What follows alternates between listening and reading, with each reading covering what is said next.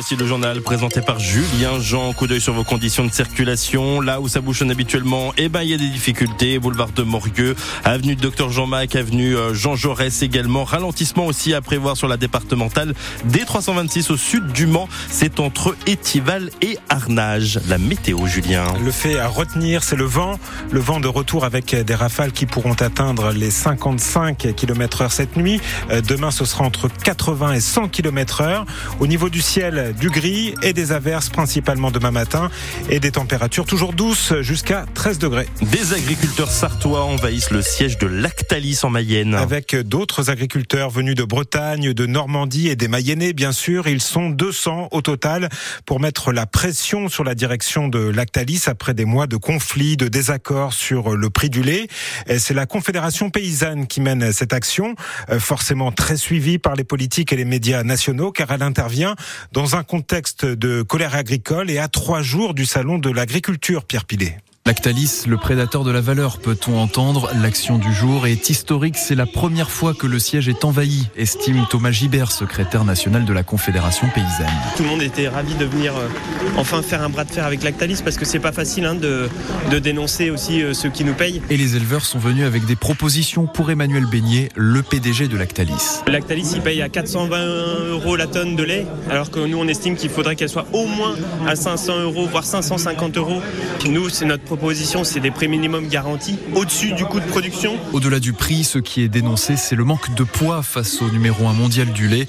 Ludovic Lecronier est éleveur laitier bio. Il est venu du sud de la Manche. Un agriculteur peut être menacé de ne plus être collecté parce qu'on considère qu'il est trop petit ou parce qu'on considère ceci, cela.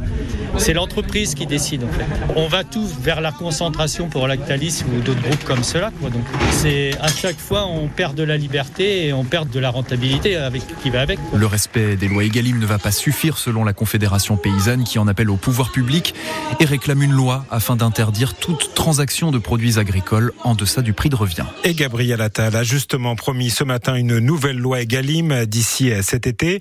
C'est une des mesures annoncées par le Premier ministre lors de sa conférence de presse. Il faut mettre l'agriculture au rang des intérêts fondamentaux de la nation au même titre que la défense, dit-il. Outre cette nouvelle loi Egalim, il annonce la mise en place d'un nouvel indicateur sur les pesticides.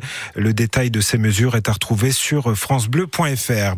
On en parlait, les parcs et jardins de la ville du Mans seront fermés demain à partir de 14h à cause du vent. Décision de la ville par précaution et en raison donc de ce gros coup de vent annoncé pour cette journée. Les rafales pourront dépasser les 80 km heure. Il y a donc un risque de chute d'arbres ou de branches. Une grosse frayeur la nuit dernière à la Chartre sur le Loir. Une partie du coteau s'est effondrée vers 23 heures, réveillant en sursaut les habitants. Ce sont nos confrères d'actu.fr qui ont révélé l'information.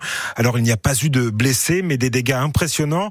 Un bâtiment a été détruit, le tout en pleine nuit, raconte le maire de la Chartre sur le Loir, Michel Duteil. Ça a fait un sacré vacarme, effectivement. Donc, euh, alors les, gens, euh, si vous voulez, qui habitent plus bas, hein, ont entendu effectivement cette, euh, cet effondrement.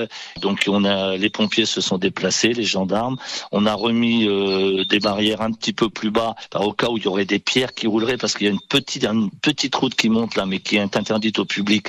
Donc, heureusement, heureusement, beaucoup de dégâts, mais pas de, pas de soucis pour les vies humaines. Maintenant, euh, évidemment, euh, ça va nécessiter la venue d'un expert pour savoir un peu comment on peut un peu déblayer cette, cette, cet endroit. Et puis aux propriétaires qui eux maintenant sont, euh, sont éligibles à la catastrophe naturelle, d'essayer de voir également avec leur expert et leur assurance ce qu'ils peuvent faire pour sécuriser un petit peu ce coteau à cet endroit-là. À partir du moment où ça a été fragilisé, malheureusement, on peut craindre un jour ou l'autre qu'il y ait encore une partie qui, qui tombe. Quoi. Et c'est le deuxième effondrement en moins d'un an à la Chartre sur le Loir.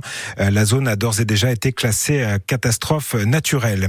L'hommage à Missak et Méliné Manouchian, Missak et Méliné Manouchian, le couple de résistants qui entrent ce soir au Panthéon, 80 ans jour pour jour après leur exécution. Ils avaient été fusillés par les nazis. La cérémonie est présidée par Emmanuel Macron et elle débute à l'instant. Une nouvelle plainte contre Gérard Miller pour viol. Le psychanalyste et ancien animateur télé et radio est accusé par une femme de 39 ans, mais les faits remontent à 2001. Cette victime était alors âgée de 17 ans, mineure donc, élève en terminale. C'est la seconde plainte contre Gérard Miller. Malgré une grève des aiguilleurs, la circulation des trains sera normale ce week-end. Ce sont les prévisions de trafic de la SNCF qui craignait de revivre les grosses difficultés du week-end dernier. Son nom ne dit sans doute rien au moins de 20 ans, mais c'est un joueur qui a régalé les spectateurs du vieux stade Léon Bollet. Ah oui, Daisuke, Daisuke, Daisuke, Daisuke Matsui, ancien joueur du Mans FC, euh, qui prend sa retraite à 42 ans. Le japonais met fin à sa carrière. Euh, petit meneur de jeu, génial. Il a marqué euh, Le Mans époque MUC 72, époque Ligue 1 mmh. aussi. C'était l'âge d'or du club de 2004 à 2008. Des passes décisives, des gestes techniques et des buts comme celui-ci à Monaco. Oh, oh c'est magnifique Oh l'ouverture du score de Daisuke Matsui, on a eu un but superbe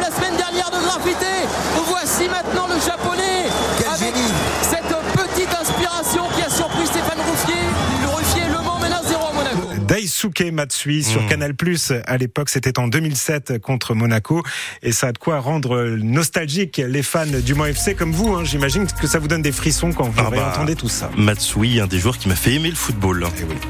Ah là, quel joueur. Attention au vent. Oui, pardon, excusez-moi.